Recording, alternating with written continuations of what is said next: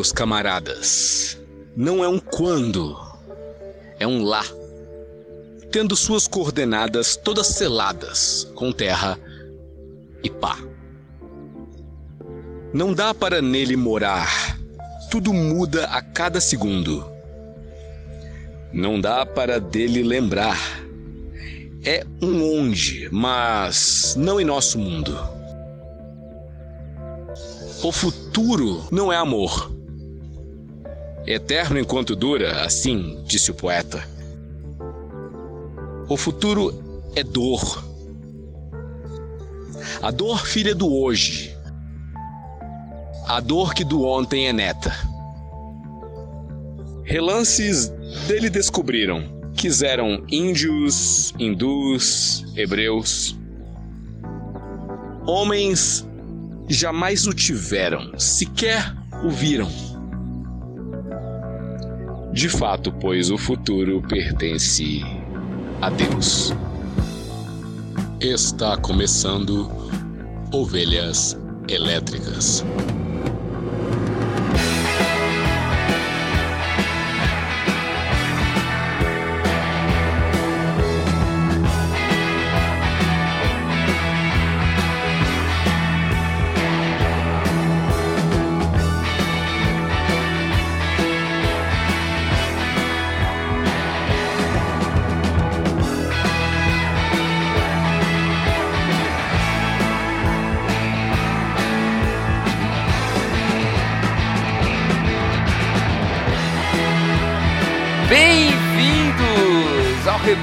Das ovelhas elétricas. Eu sou o Cacau Marques e nessa gravação comigo está o Precog da Podosfera, carequinha como eles, Erlan Tostes.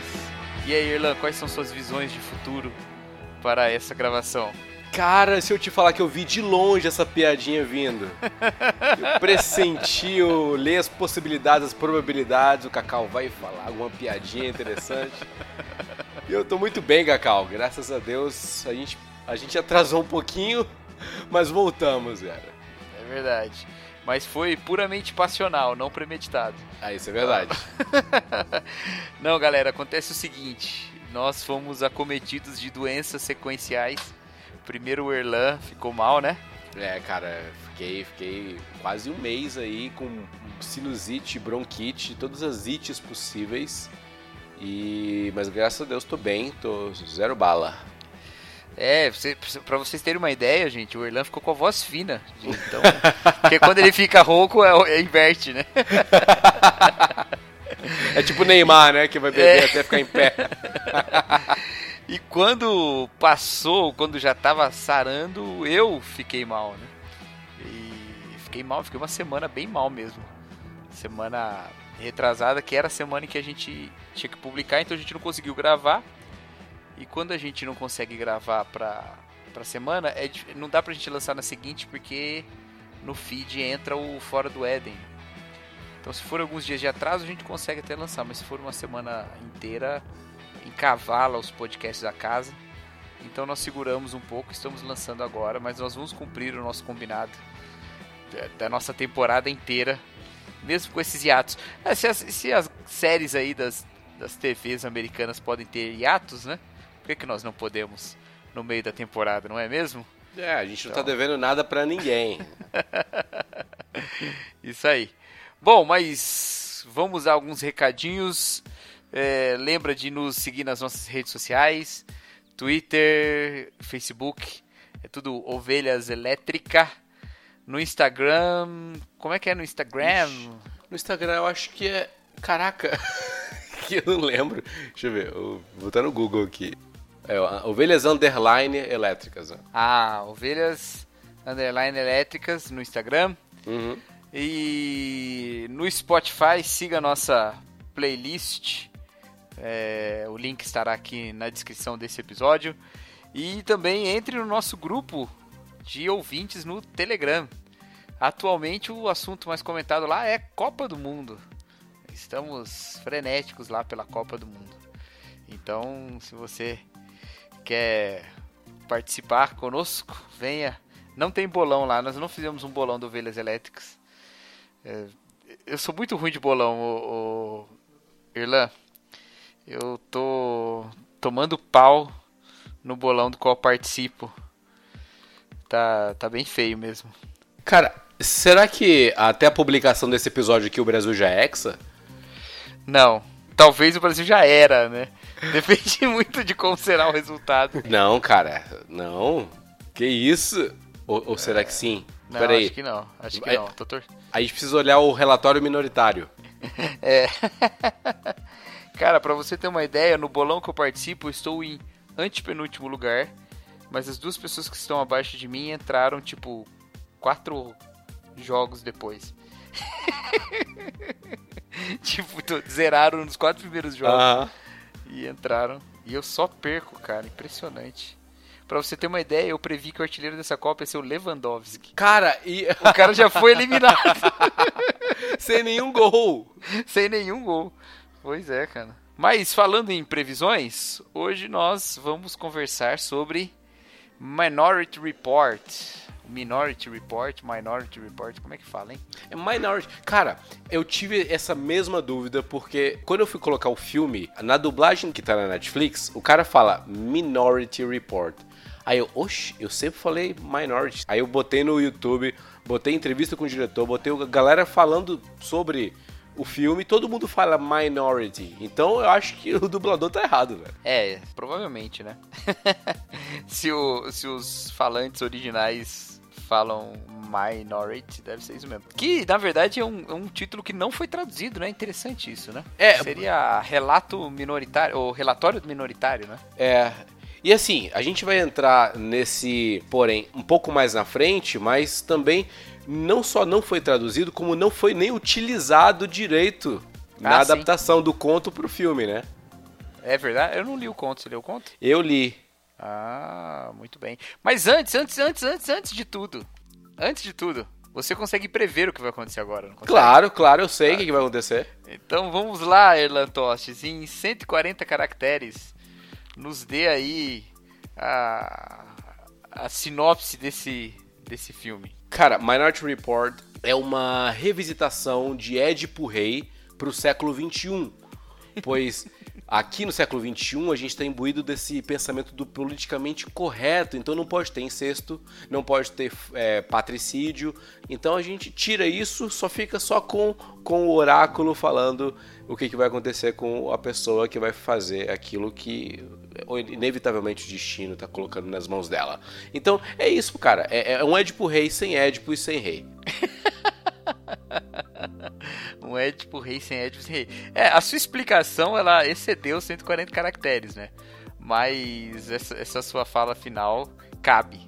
Cabe Obrigado. no, no nosso tweet clássico. Então tá Obrigado, cara. Obrigado. É, e, e realmente, cara, e assim, você foi muito profundo nessa sua análise.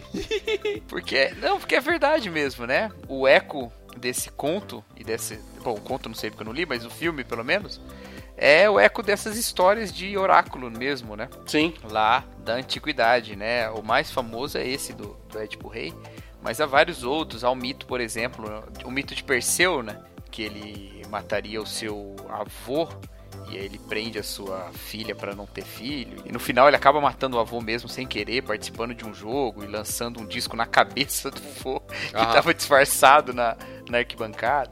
Então essa, essa questão do destino inescapável, né? É isso mesmo, isso é muito bom, muito bom mesmo. Então vamos lá, vamos falar sobre isso.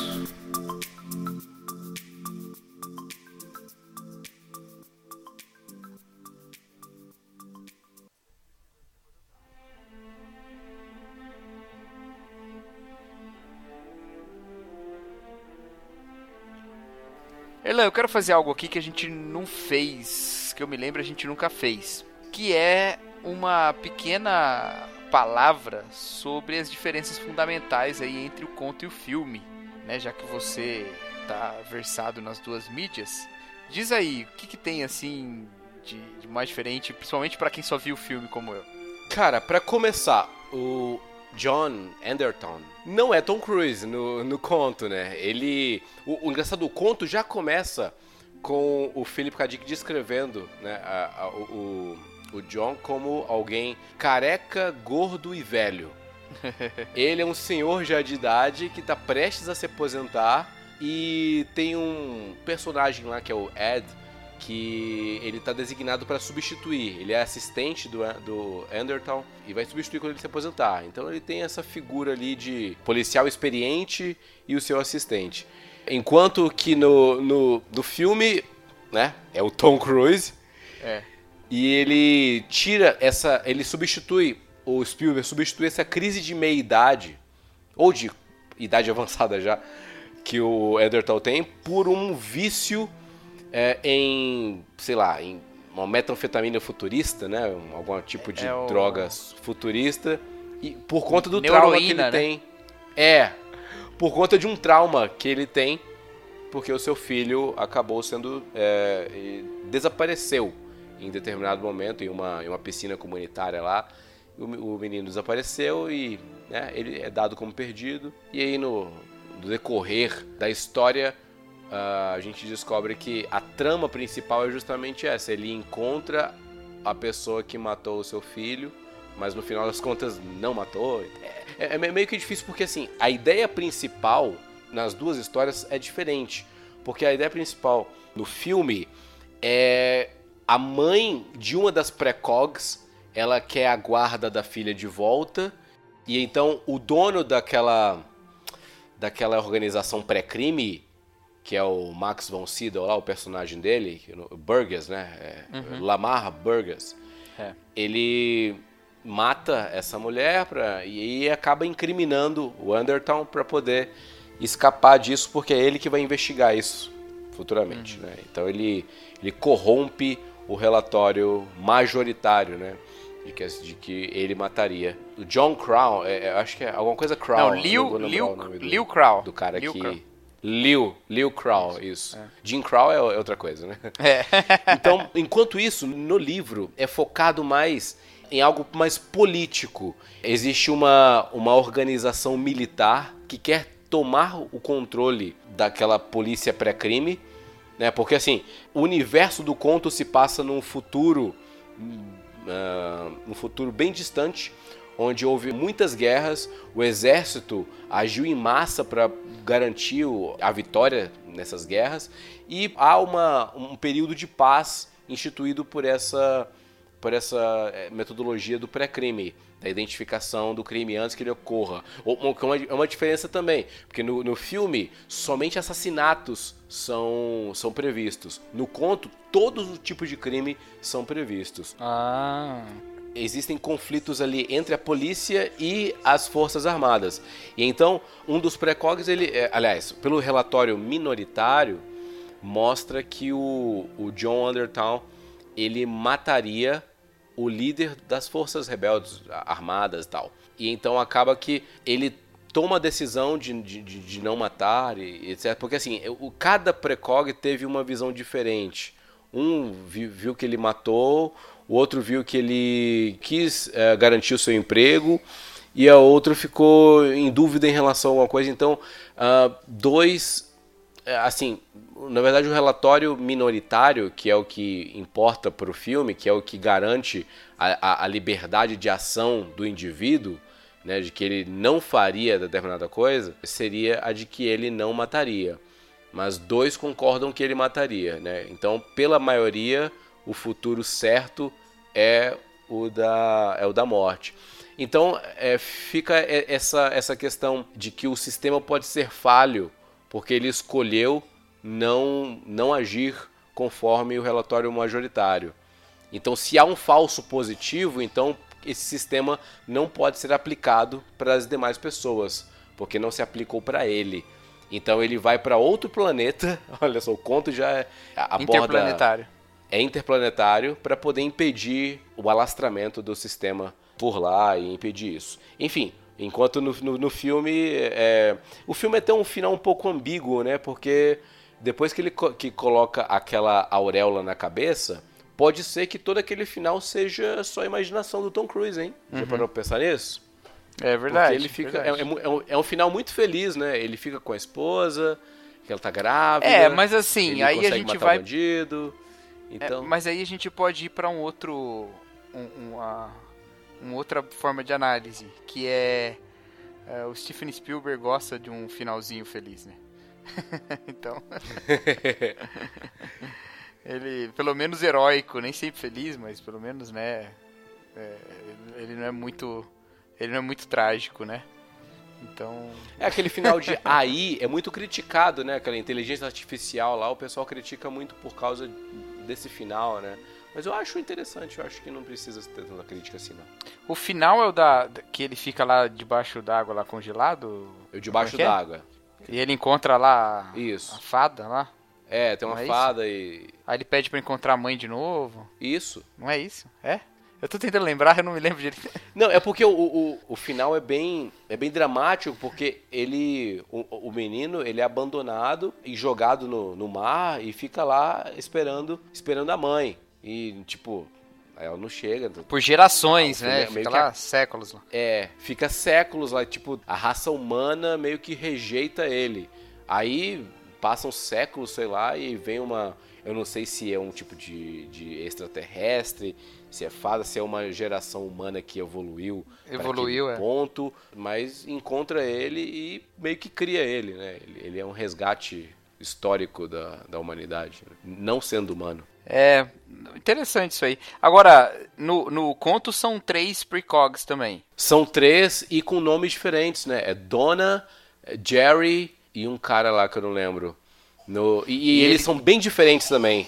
Porque eles são descritos como criaturas grotescas de cabeça gigante, corpo raquítico. Eles são bem mutantes no, né, no sentido uhum. record da palavra, né? E os, e os homens são gêmeos? Não, não, os, não, os... não tem gêmeos. Isso tudo e, é, e, no, no filme, é elemento... no filme já tem Agatha, né? Tem minha filha lá prevendo, protagonizando o filme. Verdade. Legal, mas você levantou aí antes essa relação desse tipo de história com o Edipo Rei e outras, né? Dessa do destino inescapável, né? Sim. Ah, numa perspectiva assim temporal hoje, do jeito que se discute a respeito de um determinismo, né? Se fala muito sobre isso, né? De que nós estamos num universo determinista e tal, e todas as coisas acontecem. Já aconteceriam desse jeito, é inescapável que o destino seja do jeito que é. E não são pessoas falando isso de um ponto de vista filosófico ou de um ponto de vista religioso. Elas estão falando de um ponto de vista. Bom, é filosófico de certa forma, mas também científico, né?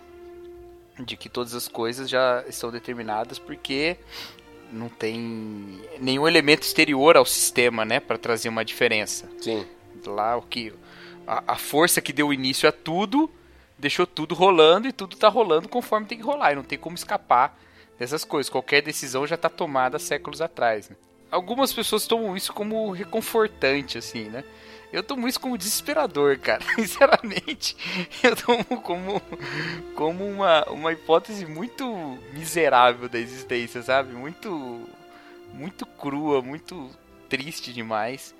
E eu gosto desse filme porque, justamente pelo título dele, ser enfatizando o tal do relatório minoritário, ou seja, a, a, a previsão divergente, né? Ele Sim. acaba por dizer assim, olha, ainda que os, as causas costumem empurrar as coisas para um fim, não necessariamente isso é o como é que eu posso dizer? Isso é tão determinista assim, né? E o, o K. Dick é um cara que eu, é, eu gosto muito dele, né? Acho que nós partilhamos dessa, uhum. desse gosto, né? Apesar de eu não ter lido esse conto, eu acho, acho ele um escritor incrível. É, e ele é um cara que sempre me toca, assim, porque apesar dele tratar de temas filosóficos profundos, numa roupagem de uma literatura que geralmente é tomada por uma literatura menor, né, que é ficção científica, ele faz isso de um jeito muito original, né? Ele faz isso de um jeito até meio transgressor, assim, se você pensar bem. Ele não, não vai falar, não, todas as possibilidades estão abertas, mas ele também não vai falar, não, tá tudo determinado, né? Ele fica meio no meio, assim, né? Tô certo nessa impressão ou você acha que eu fui longe demais, assim? Eu acho que o, o Philip consegue uma escapatória do determinismo de uma forma que nem ele pretendia, mas a, a ciência posterior a ele o ajudou a escapar. Você, você, que é você poderia. Da... Você poderia me, é, melhorar essa frase dizendo assim, de uma forma que nem ele previu. É que aí fica no tema aqui. Boa. Boa. Desculpa. Ele não era precog o suficiente, né? Mas diga, continua. Sabe por quê? Porque, porque assim, porque o que os precogs fazem não é prever futuro. Inclusive tem uma cena no filme que eu acho terrível. Eu acho muito boba. Que é quando o personagem lá do Colin Farrell, que eu não vou lembrar também o nome, ele É Danny, chega lá né? pra fiscalizar. É isso.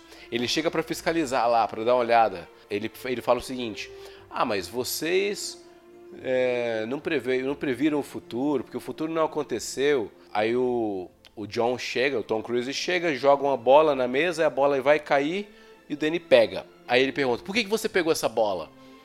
Ah, porque ela iria cair. Como é que você sabe? Bom, eu sei que ela iria cair, mas ela não caiu. Você pegou, ela não caiu, mas você sabia que ela ia cair. Então, assim, você não impediu. Aliás, você impediu o futuro, mas o futuro aconteceria. Não é exatamente nessas palavras, mas é com esse, com, é esse sentido, com essa intenção. E isso é muito. Ah, eu acho um argumento muito fraco, porque é, se não aconteceu, o que, a previsão anterior é mentirosa. A não ser que não fosse uma previsão de futuro, fosse uma previsão de probabilidade. E probabilidade, aí a gente entra no campo da mecânica quântica, física quântica, a gente pode falar de realidade paralela. E o Philip K. Dick, ele não pensou em realidade paralela. Ele pensou em universo linear e de, e, e de alteração da consequencialidade de eventos. Ele, em alteração de determinada coisa que impede o, o evento líquido e certo, né, que é o crime. Então, como eu entendo a ação dos precogs em Minority Report, eles viam universos paralelos, futuro de universos paralelos. E ao impedir, você cria uma realidade nova e essa realidade nova passa a ser a predominante, passa a ser a nossa realidade, onde não existe o crime. Então, eu, eu acho que. Uh, Ma- Mas aí a paralela também existe, ou não? a paralela. Então, aí que tá. Simultaneamente. É, existem, existem ramos da, da, da, da física quântica que vão dizer que continuam existindo e em, em membranas, né, membranas da realidade, que são paralelas. Em outros ramos vão dizer que eles deixam de existir porque o elemento causal é, foi removido, que é o crime. O crime impediu a morte, logo a realidade onde existia a morte não existe também, foi aniquilada. Né? É, então, é, existem esses dois ramos, eu acho interessante pensar nos dois, não necessariamente é, na, na- nesse paralelo de realidades. É, porque até essa questão de você interferir numa, num fato, na linearidade do tempo, e você colocar essa possibilidade de uma realidade paralela, é, resolve o problema do do paradoxo do H.G. Wells lá. Qual era o nome mesmo? Você lembra? O, o- o do avô? Que, que é, so... é, que é de viagem do tempo, né? Então, porque pra ele, você, se um, algo te motivou a voltar no tempo, não tem como você impedir, porque se você impedisse, você não voltaria no tempo e não impediria, né?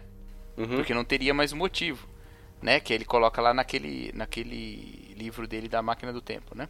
Sim. Ah, e aí a, res- a resposta pra isso que aparece em vários filmes de viagem no tempo é essa de que você cria uma linha paralela, né?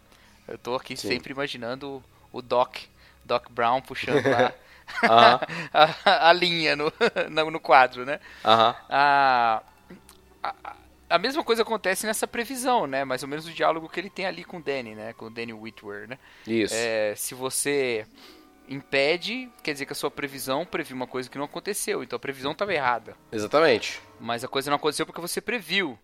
Então você resolve isso ou, ou no campo da, da probabilidade ou no campo das tramas paralelas. Aconteceria de fato, mas nós tomamos uma, um desvio. É, porque se for probabilidade, que eu acho que acaba encaixando de certa forma no. Bom, não sei. Porque se for probabilidade, probabilidade não é a certeza, né? A maior prova disso, de novo, é o fato de que eu tô errando nos bolões, mesmo jogando quase sempre na probabilidade. então, então não tem jeito. Mas a Então seria, seria muito complicado um sistema de justiça baseado em probabilidade, né? Porque a gente poderia fazer isso, daria para fazer isso. Com a quantidade de dados que a gente consegue processar hoje, nós poderíamos processar os dados todos sobre a sua vida com uma série de estatísticas sobre idade, onde nasceu, constituição familiar, um monte de coisa, botar numa tabulação, eh, tabulação gigantesca e ver quão provável é que você vai se tornar um assassino lá na frente. E por isso já te prender previamente, tá ligado? Mas isso seria um sistema completamente injusto e cruel, né? Não permitindo a, a, a liberdade da pessoa de se desenvolver por caminhos diversos, né? Entende o que eu tô falando? Ou viajei demais? Não, eu entendo. Eu entendo e esse é um dilema, uh, um dos principais dilemas, se não o principal da série, que é, do, aliás, do, da história, que é, é. Uh, qu, uh, quão moral é, é punir alguém por não fazer aquilo que ela foi prevista de fazer. E se foi prevista e não fez, a previsão estava errada. Então, é. assim, por mais. Assim, uma coisa que eu, que eu acho que é ponto pacífico, ela, a pessoa pelo menos poderia ser acusada ou de conspiração, ou de tentativa de homicídio, ou, entendeu? De que tipo, houvesse uma punição uh, proporcional ao dano causado. Porque, assim, por exemplo, no, a primeira cena do filme, o marido ele premedita o crime porque ele desconfia uhum. que está sendo traído e aí ele volta lá para pegar o óculos, ele encontra mais que óculos dentro da casa, né? Pega uma tesoura e ele ia sim uh, enfiar aquela tesoura dentro do peito da sua esposa. E aí uhum. chega o Tom Cruise e impede. Ali poderia haver uma, uma punição por tentativa de homicídio. Assim, é, só um adendo. Eu acho maravilhoso a, a, o início desse filme, cara. Que forma de contar uma história, cara. Que, que lindo que o, que o Spielberg faz. O eu não acho o filme. É outro nível, né, cara? É, é, eu não acho o filme tão, tão, tão constante, sabe? Eu acho que ele tem uns momentos em que tem umas. umas coisas que me incomodam nele, assim. Eu não entendo muito bem. Mas tem umas, umas paradas assim que me incomodam. Uma, umas coisas meio teatrais, como se ele estivesse tentando evocar um cinema mais década de 40, assim, é, algumas coisas. Tem sabe? um clima no ar nele, né? Quando ele tem, vai tem, lá. só que o noir claro, né? É. Ele... é o tempo todo muito, muito claro, mas, mas é interessante, né? Quase, quase que uma sombra de uma luz muito forte, né? Não é porque as coisas são escuras, é porque nós estamos ofuscados, né? Que é, que é uma escolha estética interessante até pro tema do filme, né? Acho super legal. Mas esse, esse início eu acho sensacional, cara. É, é, até mercadológico, funciona, cara. Porque você vai assistir um filme na, na, época que o filme saiu, 2003, né? Com Tom Cruise por cima da carne seca, né? Você vê um filme do Spielberg com Tom Cruise e você começa frenético. Ao mesmo tempo você entende todo o processo em minutos ali. Eu acho genial, cara. Eu acho uma, uma belíssima maneira de contar essa história nesse, nesse início aí. Mas eu, eu, eu te interrompi aí. Você tava falando do. Não, é porque. Volta esse... aí isso, é a, a punição proporcional ao dano cometido a um terceiro. Eu acho que o que deveria acontecer é o que a gente pode falar em termos de moralidade. Porque isso, de maneira alguma, é justiça o que ocorre dentro lá de Minority Report. É no máximo, talvez, utilitarismo. Né? É impedir a pessoa de convívio na sociedade, uma pessoa que uh, foi diagnosticada ou pelo menos sua ação hedionda foi prevista. Então vamos impedir. Porque a pena é igual para todos. Todo mundo vira vegetal. Coloca lá uma auréola na cabeça, né, o halo, e a pessoa não consegue mais ter controle sobre o seu corpo, ela vira um vegetal. Apesar de um dos cientistas fala que eles têm noção de que estão presos, mas eles ficam dormentes, o corpo dormente. Né? É, em relação a direitos fundamentais do indivíduo, de um indivíduo que não cometeu um crime propriamente dito, isso é bem polêmico. É pior né? que os cookies, né? Ou, Sim. Não sei. Não sei se é pior, mas. é pior porque cookie não existe, né, é... né, Cacau? Eu defendo essa tese da materialidade de que cookie não é gente, por mais perfeito que seja a sua cópia. É, não, sim, é. Cara, quando a gente entrar na nossa quinta temporada, a gente estiver falando de Black Museum, a gente vai. Cara, porque é impressionante como a gente fica torturado por uma coisa que no fundo é isso mesmo que você falou, né? O culpado mesmo. Bom, mas não vamos entrar nesse mérito agora que a gente vai fazer uma digressão muito longa. Mas então, eu tava pensando uma coisa aqui. Quando a gente fala de penas, né? É, eu não sou jurista, mas o entendimento que a gente tem é que tem uma medida que é punitiva, né? Uhum. É, não é nenhuma, não é nenhum pensamento de uma justiça restaurativa, vamos dizer assim, né? Um termo que está mais, mais em voga aí. É, mas é só a punição mesmo, né? Alguns mais cínicos usariam ou, ou acusariam esse tipo de visão como uma mera vingança socialmente aceita, né? Mas há, há outras acho que há outras nuances nisso aí, né? Não, não é só isso, né? Mas assim, pena pela pena, né? O cara vai ser condenado à morte, né? Tipo, você não está tentando restaurar o dano da vítima, porque é impossível restaurar, mas você também não está tentando é, regenerar o condenado, porque basicamente você desistiu dele e ele vai morrer, né? Então é punição pela punição, pura e simples, né? E acaba tendo um efeito na sociedade de uh, vamos dizer assim inibir, né? Qualquer pessoa inibir, que é, queira fazer. A, a interiorização do, do, do, controle, né? é, a antecipação da pena na hora que o cara premedita, vamos dizer assim, que é uma coisa que até tem no filme, né? Tem uma outra, uma outra questão que é essa visão mais. É, ou essa pena mais regenerativa, né?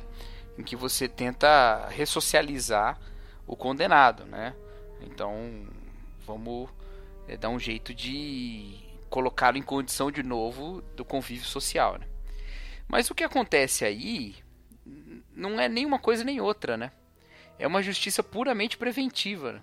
na, na certeza de que o crime ocorrerá, né? Então, assim, é, eu poderia pensar num tipo de justiça preventiva, é, de novo pegando volta no, é, é viagem no tempo.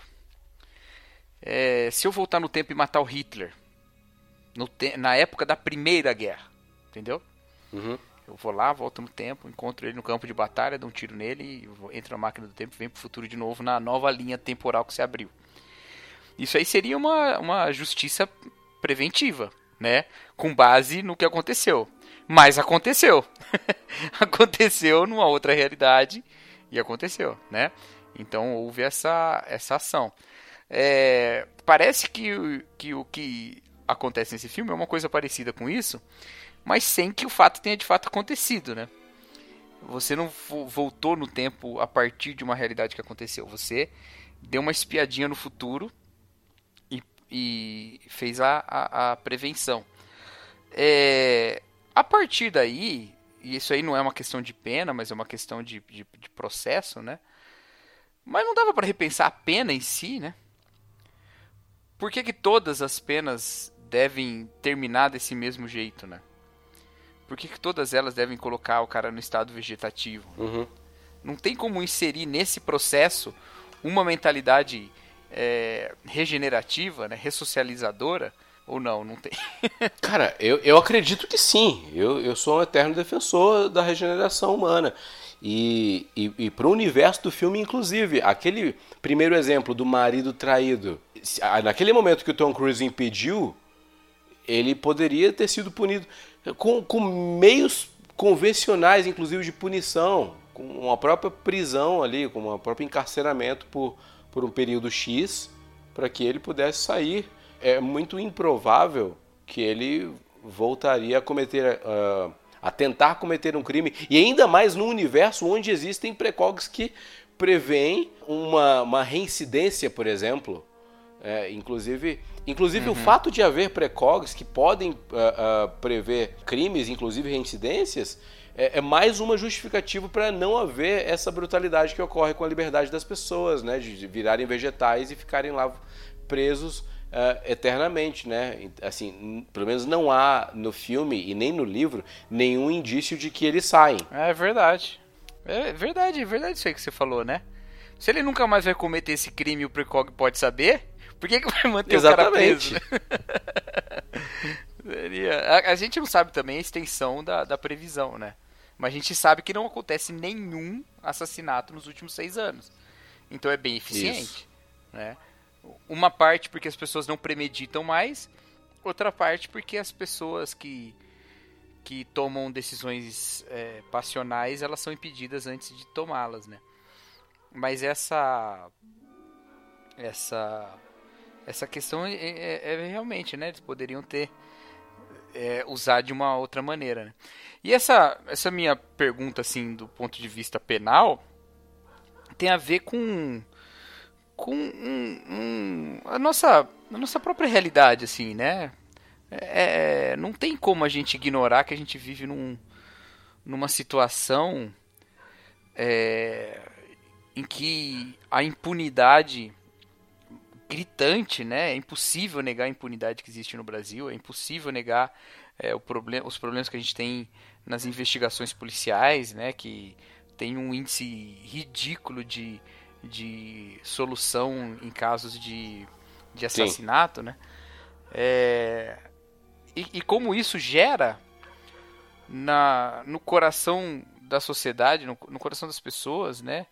A, o desejo ou o, o sentimento de que a vingança é, a, é o caminho, né? E agora eu uso vingança não mais da maneira da maneira cínica, né? É, tentando como que atribuindo a qualquer pena do Estado um, uma vingança, porque eu não acredito que seja assim. Eu acredito que o processo é, correto dos julgamentos e, da, e das defesas e tudo mais da justiça hum, é, difere grandemente da vingança, né? Não é a mesma coisa. Há uma garantia de direitos, há uma série de, de, de questões aí e de respeito da dignidade e tudo mais. Mas a vingança por si mesmo, a, a tal chamada da autodefesa, né? Não simplesmente o porte de arma, mas a, a, a mobilização, né? Da, da sociedade em, em, em, em formas de, de de se, vamos dizer assim, de pagar, né, a violência com violência, né? De novo, não é uma questão sobre pena de morte, não é uma questão sobre porte de arma. Eu acho que a discussão de porte de arma passa por outros assuntos, não é só sobre assunto de segurança pública. Tem uma questão de liberdade política que envolve essa, essa discussão toda. Mas o, o sentimento de vingança que gera às vezes a, a nossa o nosso entendimento Quer ver? A, a... Vamos pegar um tema polêmico aqui. Está preparado? Bora. Você está você tá bem, você tá bem silencioso, deixando eu me afundar aqui nessa, nessa piscina dos precogs aqui. Esse é meu modus operandi. Essa piscina pública. Mas olha só, né? Uma coisa é nós termos é, a ação que aconteceu na véspera do Dia das Mães desse ano, em que aquela policial paisana é, atirou contra um, um, assaltante, né? Sim. Ah, eu acho que me desculpe aí as pessoas que é, é que discordarem, mas ah, não, eu, eu, acho, eu acho que aí sim é ser cínico demais você julgar a ação da policial dizendo que ela expôs todo mundo a mais risco sendo que a gente conhece o final da ação e viu que o único que sofreu risco foi quem pôs todo mundo Sim. em risco, né? Então, acho que é cinismo demais depois de terminado todo o ato e apenas o assaltante ter sofrido o dano, eu falar, nossa, mas outros poderiam ter sofrido o dano. Uhum. Não, mas só um de fato sofreu, então, né? É, é igual eu reclamar. Vou pegar outra. outra vou pegar outra, outra analogia futebolística aqui. Mas é igual eu, eu xingar o Zidane porque ele bateu o pênalti com cavadinha na final da Copa do Mundo. A bola entrou, caramba, ah, então não tem como sim. eu xingar, né? Sim. então, assim, mas uma outra coisa é eu, eu usar essa cena, usar isso como uma forma de catarse, sabe? Como uma forma de expurgar o meu desejo de vingança, sabe? É, é, e, e, e tomando isso como se fosse uma, uma reação da da justiça, como se o mundo tivesse um pouco melhor agora porque alguém é, é, morreu, entende? Sim. Isso, querendo ou não, é quase que eu atribuir a uma pessoa um, um, um destino. É... Assim, se, se, se eu ver uma cena dessa, eu não conseguir lamentar porque essa pessoa morreu, entendeu? E ela não precisaria ser para sempre alguém que carrega uma arma na mão e põe as pessoas em risco. Ela poderia sim um dia ter se tornado outra pessoa. Eu, eu, eu, não, eu não preciso com isso condenar a atitude de quem protegeu outras pessoas, que é uma atitude sim é, é importante, louvável no contexto, né? É, é de fato re, é, é, reservou, preservou a vida de inocentes, né? De, de fato, isso aí não tem como discutir. Mas se não sobra um espaço para que eu lamente que a gente falhou como sociedade, né, ao, ao ter o fim de um ser humano com as suas possibilidades, eu acho que a gente se não estaria tão indisposto a esse tipo de justiça que a gente vê no filme, de atribuir uh, como um, um mal menor eu eu me assegurar de duas versões de precogs e poder descartar a terceira, uma vez que isso garante que no final das contas é, são seis anos sem assassinato, sabe? Se alguns inocentes estão presos, tudo bem, mas né, como é que eu vou saber também, né? Entende o que eu estou dizendo? A gente tenta fazer esse tipo de previsão às vezes, uhum. olhando para a sociedade, olhando para as pessoas, olhando para os contextos e atribuindo a certas a certos contextos e certas, e certas questões da sociedade uma uma uma um preto no branco que não existe na realidade, né? Então, assim, pô, mas não, não sofre não sofre na mão da polícia quem não tá fazendo merda, tá ligado? Esse tipo de coisa. Não é, não é assim que as coisas acontecem, sabe? Por mais que a polícia seja importante, tenha sua ação e tal, é humanos que cometem erros e, e e o sistema é formado por humanos que cometem erros. A gente precisa diminuir os erros e não simplesmente defender o sistema a todo risco, a, a todo custo, para além dos erros, sabe? Eu acho que eu misturei um monte de coisa aqui, mas. mas eu, eu. Eu, eu às vezes acho que. Da maneira como a nossa sociedade hoje está bastante tocada pela crise terrível que a gente vive de, de violência e tudo mais. A, eu não eu não consigo eu não vejo essa, essa realidade do Minority Report tão, tão distante dos anseios. Acho que é só distante da realidade mesmo, porque a tecnologia é distante disso, né? Mas o, os anseios, eu não acho que eu não acho que essa essa sociedade retratada seria vista como distópica por grande parte da, da nossa, da nossa sociedade atual, sabe? Não sei. Entendi. Já, já que é para tocar em assunto polêmico, eu uhum. acho que um paralelo interessante do Minority para a nossa realidade é a questão da defesa à pena de morte no Brasil.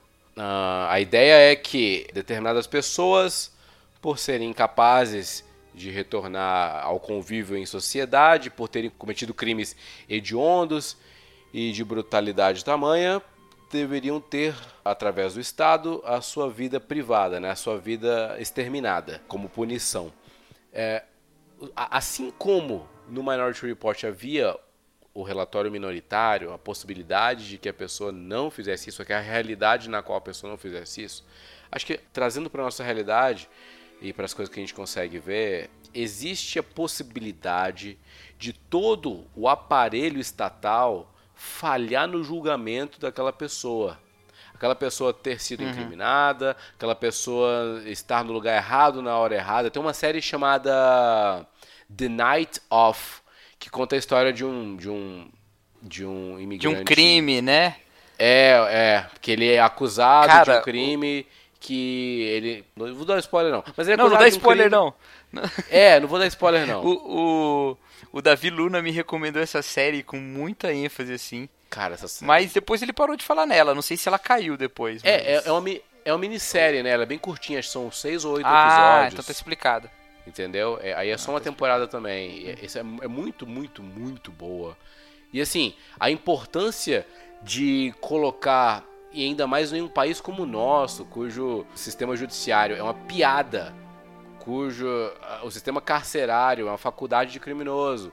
Né? Então a gente vai vendo que colocar essa responsabilidade de eliminação da vida humana nas mãos de um Estado tão ineficaz como o nosso me remete à possibilidade do relatório minoritário estar tá certo e de que essa pessoa poderia uh, não ser responsável. É claro que é, a gente está falando aqui sobre. Eu não estou falando sobre a obviedade de determinados criminosos que realmente, inequivocadamente, cometeram determinados crimes e etc. Estou falando da possibilidade de alguém não ter. Tanto é que a gente tem muitos exemplos de pessoas que estavam presas há décadas, depois alguma evidência apareceu e elas foram soltas. Né? Um, um rapaz, um pedreiro do ano passado foi, foi inocentado de uma acusação de estupro, sendo que foi, é, foi é. ele, ele, conseguiu é, décadas depois um álibi mostrando que ele não estava naquele não poderia estar naquele local etc.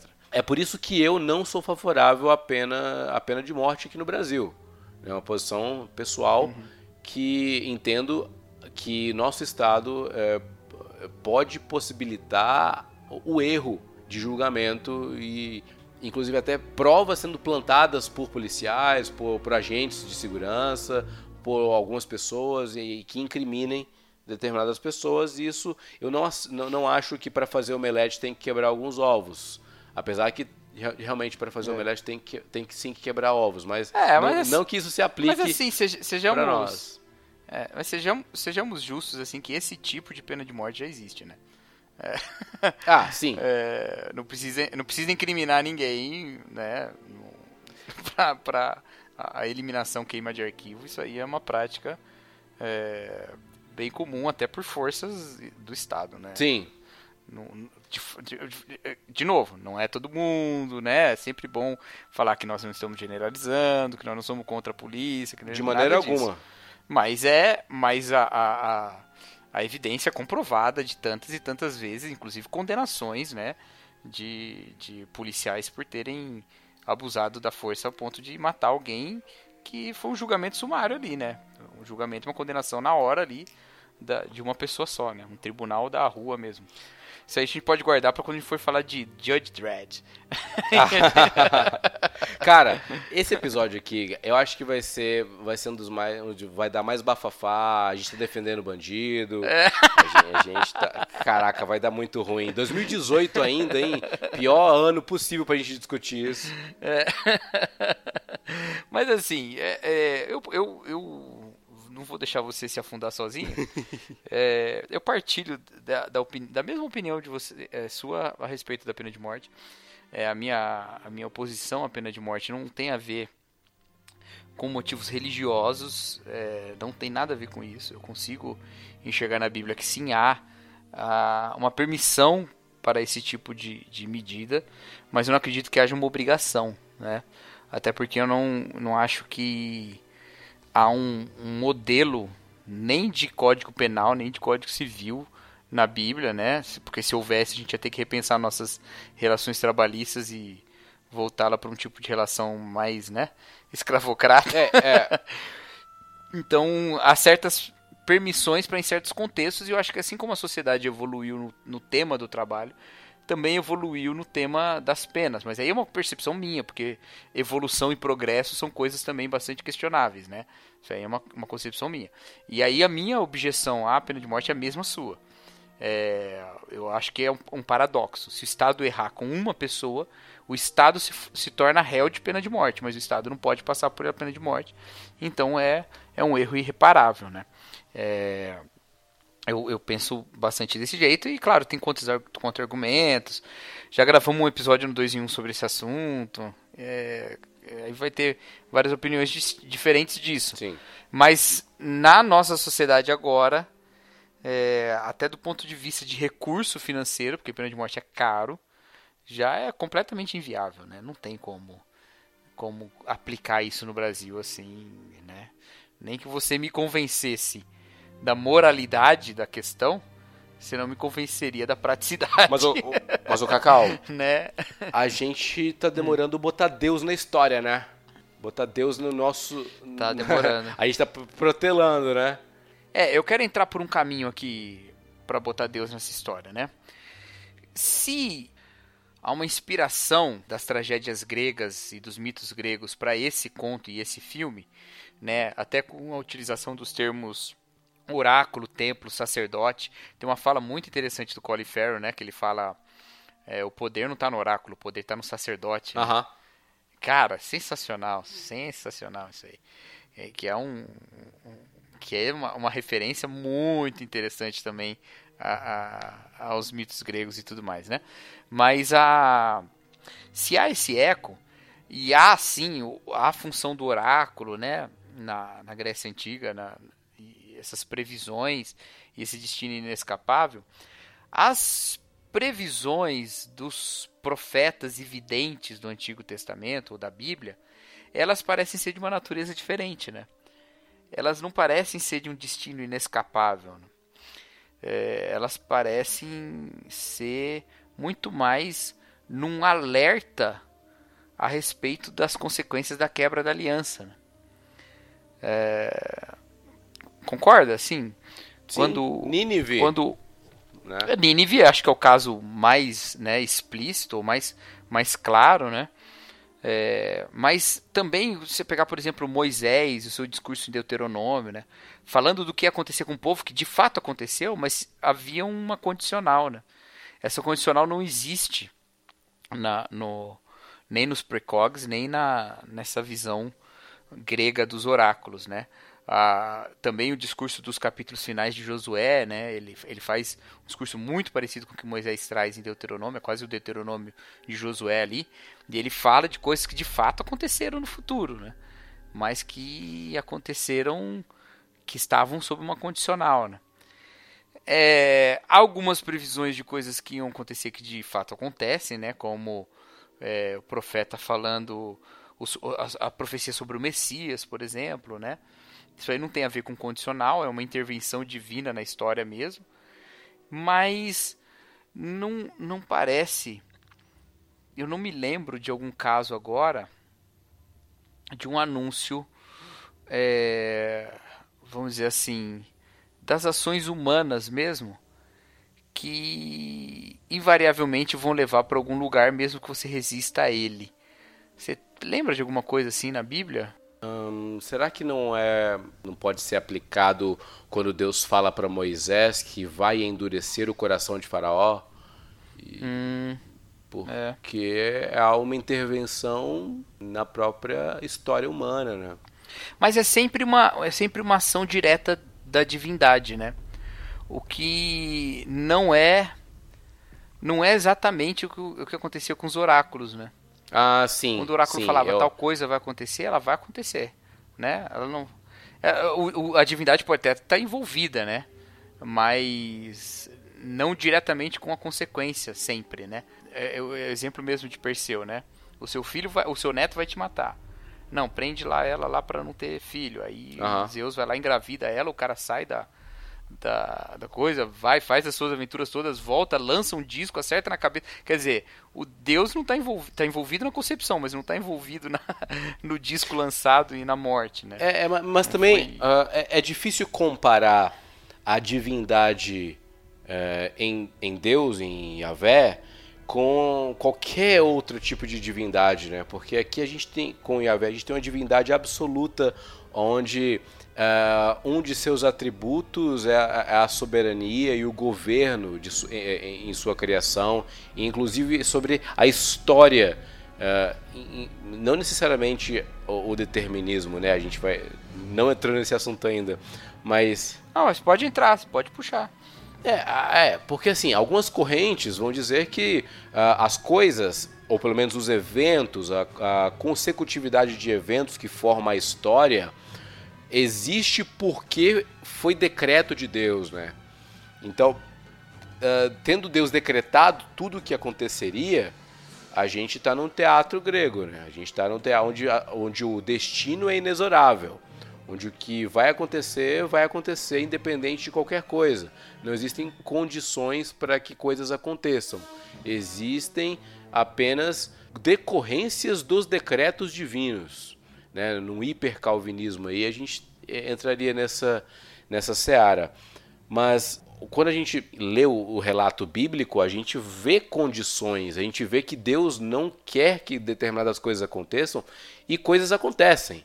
Né? Tem o texto acho que Jeremias, Jeremias 16, ou Jeremias 7, não vou lembrar, que Deus fala que o povo está fazendo coisas que jamais lhe subiu à mente.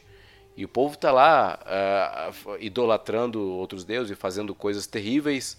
Uh, e, e, Deus não quer que eles façam aquilo. Ele, ele explicitamente está dizendo que quer que o povo se arrependa, que o povo volte a, a ele. Ele fala o que, que vai acontecer, inclusive, se o povo voltar. Ele vai perdoar.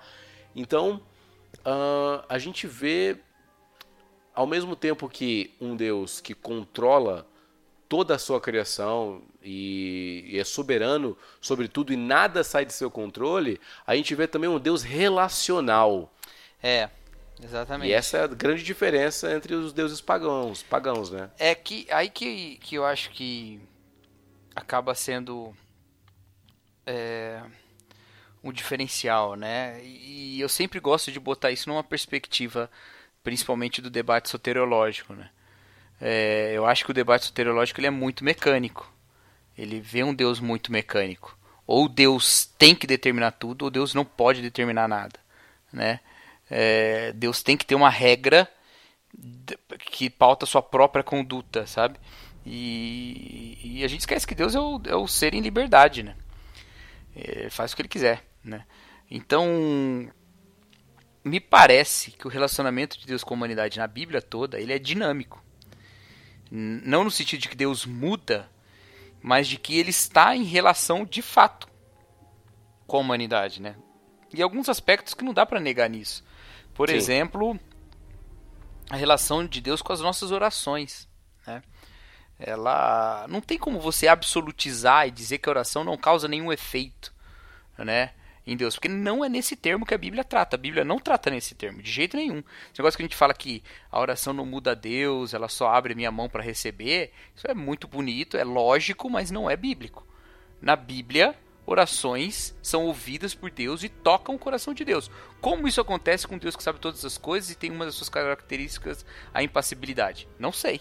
Eu acho que Deus escolhe esse tipo de relacionamento. Ele poderia ser o Deus mecânico. Poderia. Poderia exato, é. ser é. o Deus que. Tem um, tem um filme. Agora, agora eu vou, vou, vou esculachar, né? É, é, o Uma Aventura Lego. Já, hum, viu, já, já viu? Porque... Não vi, mas é muito recomendado, né? Cara, ah não, então se você não viu, puxa, é, é muito interessante para citar isso. Porque em determinado momento Pô, cara, se você não viu. Ah, não, você tinha que ter visto, velho. Porque é um spoiler muito grande.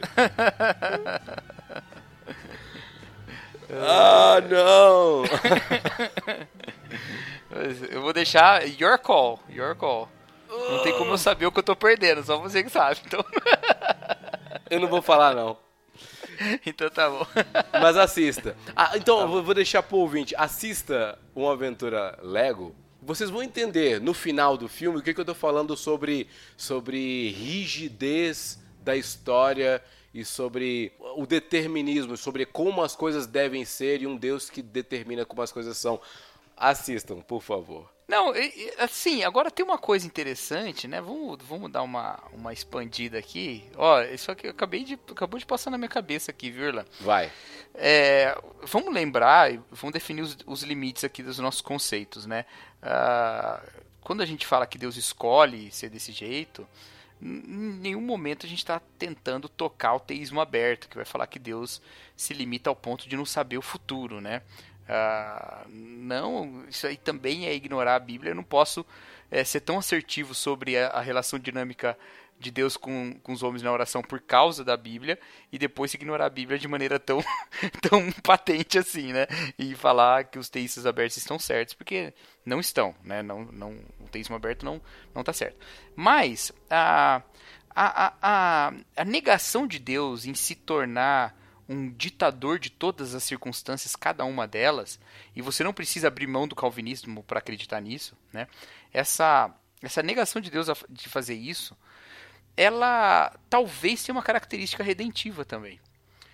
Porque nessa dinâmica de relacionamento com Deus, nós encontramos a, a comunhão, né? Nós encontramos Sim. a comunhão. Sim. É, seria uma existência humana aquém das possibilidades que Deus imaginou para nós, fazer de nós robôs da sua vontade. E, e, eu acredito que toda visão equilibrada do que a Bíblia diz não chegaria a esse limite de dizer que nós somos meros robôs, né? Uh, seja calvinista ou, ou, ou, arminiano ou qualquer outra linha que você seguir. É, então, uh, Deus, vamos dizer assim, é, isso, isso é uma, uma convicção que eu tenho bem firmada, assim, né? No nosso relacionamento com Ele, Ele espera uma participação nossa não porque ele não dá conta de fazer tudo sozinho, mas porque nessa participação de uma aliança de fato, né, porque a aliança tem dois lados, nessa participação nós também somos introduzidos numa história de redenção. Nós também somos encontramos um propósito, nós também encontramos uma dimensão maior de vida, sabe? É, até nisso, até nessa paciência com a qual Deus suporta os vasos da sua ira, né?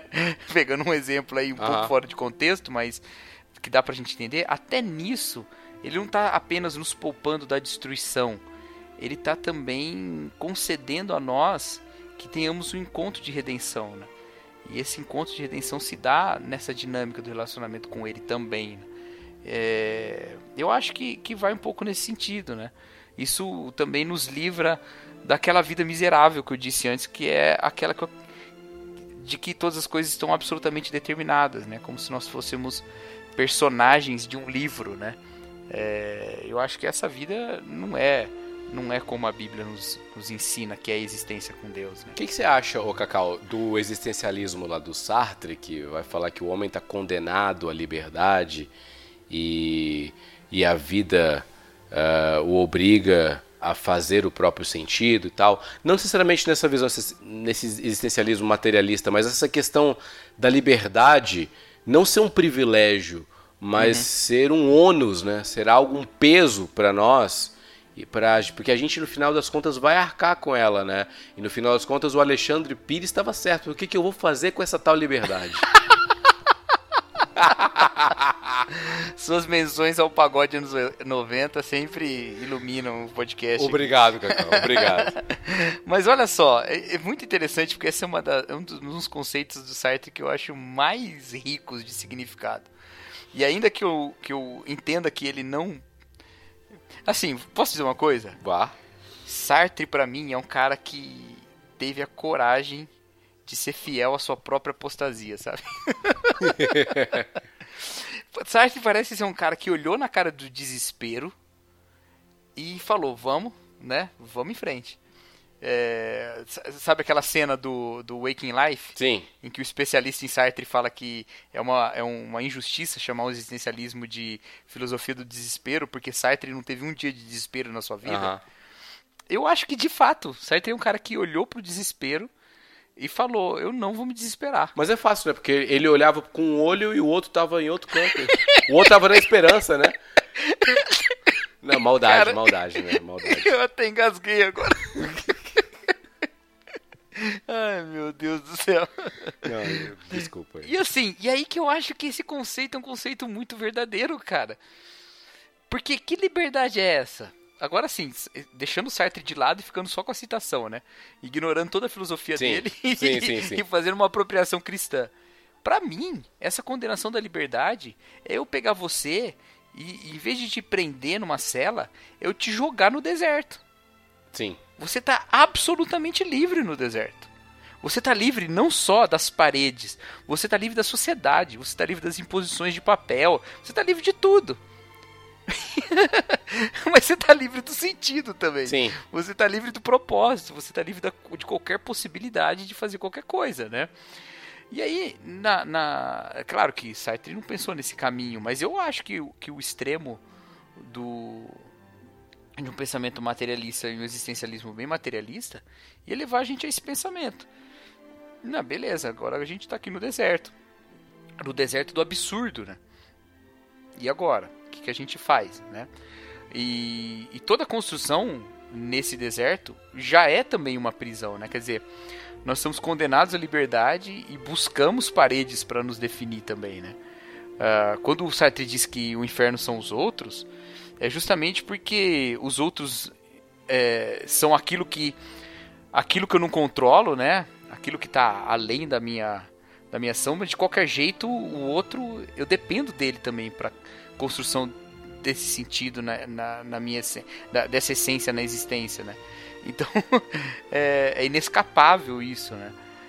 Então assim é, é absolutamente desesperador, mas ele olhou para isso na sua própria apostasia e falou é, é isso mesmo, né? Vamos ter coragem de, de fazer isso. Só que aí eu acho que que vira um negacionismo muito grande, né? Porque no final é, você assume o absurdo simplesmente por negar a possibilidade do sentido. Eu acho. Eu acho. Né? Não sei se eu estou sendo justo também. Acho que não, acho que estou sendo um pouco injusto. Mas é. Mas eu não consigo enxergar de outra maneira. Eu acho que. Eu acho meio zoado, assim. No final. Eu, eu admiro a, a, a coragem do pensamento, mas. E eu acho que. Que dialoga com cores opostas com o cristianismo. Acho que faz um diálogo é, é, invertido, sabe? Uhum. E por isso que dá para conversar. eu acho que é por isso que dá para ter essa conversa do existencialismo com o cristianismo, porque basicamente eles falam, a, em, em muitos sentidos, falam a mesma coisa, mas recomendando coisas diferentes, sabe? Cara, lá no, no mundo afora, eu entrevistei diversas pessoas de diversos locais do mundo e né, com características diferentes, idades, gênero, uh, religião, cultura, profissões. É, profissões. E eu sempre faço essa pergunta: o que, que é a vida para cada uma delas? E é curioso que eu, eu vou pegando um padrão na verdade tem, tem dois ramos, de dois tipos de resposta que as pessoas sempre dão quando eu pergunto o que, que é a vida. Ou é a questão da autorrealização, é ser feliz, fazer o que você gosta, fazer aquilo que te deixa bem, é ser alguém sobre quem você teria orgulho de ser, ou a questão interpessoal, é estar com quem você gosta, é fazer o bem para o outro, é, esse caráter altruísta de buscar no outro o sentido da vida.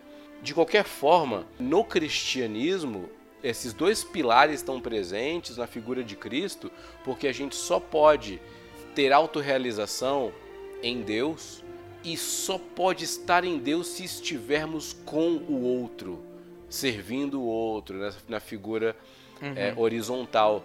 Então, assim, eu estou fazendo aqui um, um, uma análise bem por alto. É claro que assim, eu estou meio que ignorando algumas respostas distoantes, mas o ser humano meio que intui essa questão do outro, da necessidade do outro. Então, quando eu falo da minha liberdade, minha liberdade termina na sua liberdade.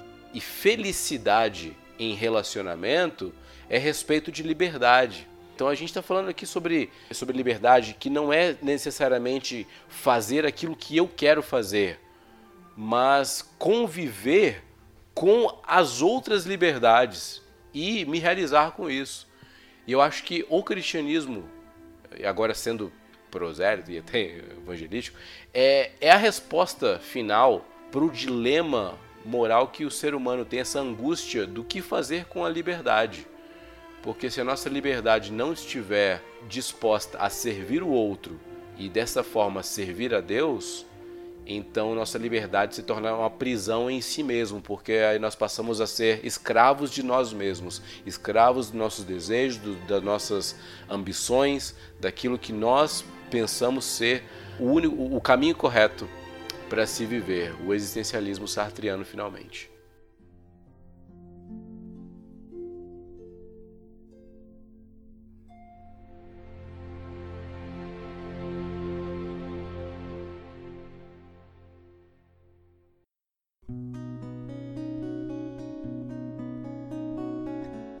É, nessa, nessa perspectiva do que é que a fé em Deus promove, né? Para a vida mesmo, é, alguns encontram em Deus um, um ditador, né? Porque a nossa, a nossa questão, cara. Ai, eu acho que a gente vai bem longe agora do episódio, mas, mas vamos lá, vamos lá. Assim, cara, existe uma relação muito intrínseca, muito profunda entre religiosidade e, e culpa. Essa relação é uma relação muito central, né? E infelizmente é, isso contamina a nossa fé. Tem sido uma contaminação da fé, uma contaminação muito grande da nossa fé, sabe? Porque ela nos mantém ah, na prisão da nossa consciência. Eu gosto muito da visão do Bonhoeffer sobre a consciência como uma evidência da queda. Acho sensacional isso, cara, sensacional. Bonhoeffer fala na ética que uma, uma da, da evidência da nossa dissociação interior, fruto da queda, é a consciência. Eu acho que eu já falei isso aqui em algum episódio, mas vai de novo. Porque a consciência uhum. é uma emulação de Deus. Né? Então, como a gente não tem mais a ética divina, porque a gente rompeu com Deus, e a gente não tem em nós mesmos o bem e o mal, né? É, é, a gente é, incoerente, hipócrita e tudo mais. A consciência emula Deus como essa, essa, esse terceiro em nós, né? Sim. E que fala conosco e contra nós, né? E a Bíblia fala muito disso, né? Que a consciência ora acusa, ora absolve e tal, vai, vai nesse sentido, né? Então, não é raro nós confundirmos Deus com a consciência. E a consciência é aquela que nos culpa, né? Então não é raro nós pensarmos no nosso relacionamento com Deus na base da culpa. Por isso que a cruz é absolutamente libertadora, porque ela põe fim na culpa. Ela é perdão. Sim. Não tem perdão, não tem culpa. Então nosso relacionamento com Deus tem que ser em outra base, não pode ser na base da culpa. Mas a gente fica voltando na base da culpa porque a nossa consciência não cala. Ela continua sendo uma consciência culpada porque a gente continua ferindo a nossa consciência com as nossas atitudes, né? Então nós não estamos é, diante de Deus, né? Aí tem aquele livro maravilhoso do Timothy Keller, Ego Transformado, que precisa ser lido por todas as pessoas que precisam lê-la. Sim. Porque é, ele vai falar sobre isso, quando Paulo fala é, a minha consciência não me culpa e eu não me justifico, né? Sim. Então assim, eu não me justifico porque não, não sou eu que me justifico, não sou eu que sou que me culpo, isso tudo é sobre Deus, é diante de Deus que eu tô. Né? E se Deus me perdoou, então acabou, não tem essa questão. Acho muito muito legal essa visão, né? E então a gente fica muito no raso. E aí é tranquilo, é muito fácil olhar para essa religião cercada de culpa e a vê-la como uma limitante da nossa liberdade. Porque Deus, que é um Deus de culpa, é um Deus limitador. Há um jeito de viver essa vida que é o jeito que vai alcançar a aprovação. Essa vida é uma vida de teste, né, para você alcançar um mérito final. Então, portanto, Deus é o, o, o avaliador, né? o examinador da vida. E no final ele vai dizer sim ou não e acabou. Né? Ah, então, com esse sentimento de culpa é, elevado à, à posição de, de divindade, eu me sinto bem quando eu me nego é, sendo que a, a autonegação na Bíblia não é com o fim de se sentir bem ou se sentir justificado. A autonegação ela é um resultado de ter, termos sido adquiridos por Jesus Cristo, né? Ela não é causa de nada, ela é consequência, né? Uhum. É, então, mas nós tomamos como causa. Então, quando eu é, me nego uma uma atividade, uma ação que a minha consciência é, acusa, eu me sinto é, aprovado, né? É, isso não teria problema nenhum se eu não falhasse muito mais vezes do que acertasse. Uhum. E como eu falho muito mais vezes, a minha vida é o tempo todo diante de uma condenação. Né? Eu fico preso nisso. Então é, é tranquilo imaginar muitas possibilidades filosóficas melhores do que essa. Muito melhores para viver do que essa. Agora, se eu vou de fato para o evangelho, aí eu desconheço qualquer resposta melhor do que o evangelho. E eu não estou falando isso assim como quem, né, quer pura, pura e simplesmente converter todos os ouvintes e tal. Nada disso. Eu desconheço qualquer resposta melhor do que o evangelho para a, a nossa própria existência, porque o evangelho diz o seguinte: olha, a existência tem um propósito, a existência tem um autor, mas esse autor está numa disposição positiva em relação a você. Ele quer a sua comunhão. Ele caminhou o caminho para o perdão. Ele caminhou. Então, assim, independente de você acreditar ou não que você pecou diante de Deus, você sabe muito bem que você faz coisas erradas. Porque a sua consciência é um Deus pior do que Deus mesmo, né? Ela é muito mais escravizante, porque Sim. ela não tem poder de te trazer comunhão nenhuma. Sim. Mas Deus tem. Então, é muito melhor você pensar que de fato existe uma- um absoluto moral. Esse absoluto moral foi transgredido por mim, porque mesmo o relativo moral eu transgredi, que sou eu mesmo, é a minha consciência. Eu já transgredi várias vezes. Uhum. Eu acuso o outro de fazer coisas que eu faço, então eu já transgredi. Eu vivo culpado diante de mim mesmo. Agora, se existe um absoluto moral, e esse senhor do absoluto moral tem uma disposição favorável a mim, a existência se abre com todas as suas cores. Hum, Linda e bela, porque agora eu já sei que o fim dessa existência é um fim de aceitação, independente de qualquer outra coisa. Uhum. E por isso eu quero viver essa vida de acordo com toda a existência e não só com o materialismo. Entendeu? Entendi. De acordo com toda a realidade, inclusive o transcendente, não só de acordo com, com os meus sentidos. Eu acho que o evangelho resolve problemas filosóficos muito profundos desse jeito, sabe? E psicológicos também. É, é, acho que a gente foi um pouco longe do episódio, mas eu sou muito apaixonado por essa questão, cara, porque realmente é. E fica uma outra dica de livro aqui, Culpa e Graça, do Paul Tournier, né?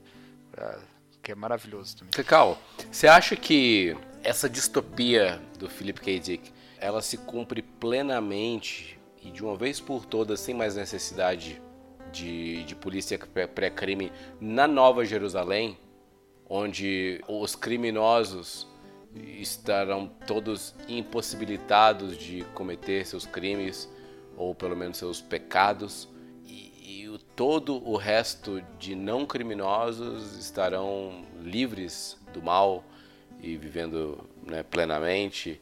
Ou eu tô viajando demais agora É, não sei, cara, não sei. Eu, eu, não, eu nunca diria que a Nova Jerusalém é uma distopia, pra começar. Acho que seria um pouco herético falar isso. cara Mas. Mas. É, é, também não diria que é uma utopia, né? Dizem que o, que o Moltmann evitou a palavra utopia e substituiu por esperança, porque esperança é realizável, né? E utopia não, né? Então. Mas eu. eu- Mas você já parou pra pensar do ponto de vista de um ímpio que a Nova Jerusalém é a distopia dos ímpios? Para pra pensar. É, é verdade. Mas eu ia por outro caminho, sabe? Eu ia por outro caminho. Ah. Eu ia por um caminho seguinte: é, precog. É, de pre. é a presciência. É, cognos, né? Ah, vai, vai, É, é o conhecimento prévio, é pré-ciência. É, vai, molinista. Não, não, não, não. Eu, eu poderia cair no até no arminianismo aqui, né, Ah. que fala de presciência e tal, mas vou de um jeito muito mais brando, né? Beleza. A, a vida debaixo do regime do reino, diferente do regime da, da polícia lá, ou do, do exército, seja quem for, ela é de uma presciência plena, de uma sociedade em que todos são criminosos, mas a presciência é uma presciência é, justificadora. né? Então, diante de Deus, eh, todas as nossas bolinhas marrons e vermelhas aparecem com os nossos nomes como condenados, né? Mas Deus não é o juiz é, puro e simples. Deus é o advogado em Cristo, né? É o advogado que nos liberta. Então, na- a gente cai um pouco na, naquela, naquela nosso assunto do duplo pensar, né? Se a gente tira o aspecto gracioso de Deus da realidade, a, a nossa vida é uma distopia e é uma distopia plena, é o, é, é o, o sonho do totalitarismo, porque é o totalitarismo a última consequência de um Deus que sabe seus pensamentos, seu passado, seu futuro, sabe as coisas que nem você mesmo sabe, né? É, é pior do que o Google. O Google tá quase lá, mas é pior do que o Google. então, é, se, se você tira o aspecto de graça de Deus, você- nós estamos na roça, né? É um Deus que sabe todas as coisas e tem uma disposição contrária a nós. Terrível. É indisposto, né? A respeito de nós. Mas se Deus é um Deus gracioso, a existência é todo o contrário, né? Todos os nossos crimes futuros e passados, Deus sabe sem nenhum relatório minoritário, porque ele sabe. Sim. nós não precisamos de relatório minoritário, nós não precisamos de uma falha do sistema. A gente sim, simplesmente precisa lembrar que o sistema é gracioso e não e não é, ele é um sistema de perdão de reconciliação e não de condenação. A condenação existe, né? Existirá pela rejeição, né? Pela rejeição nossa própria, né? Mas a a, a disposição divina nos livra dessa desse aspecto ditatorial e totalitário da vida. Né? Eu iria por esse caminho. Amém. Tô contigo, eu só levanto, falei, falei que eu ia levantar a bola quem ia cortar você. a gente conseguiu aí pegar um filme distópico e terminar com alegria e sorriso no melhor no melhor movimento Spielbergiano.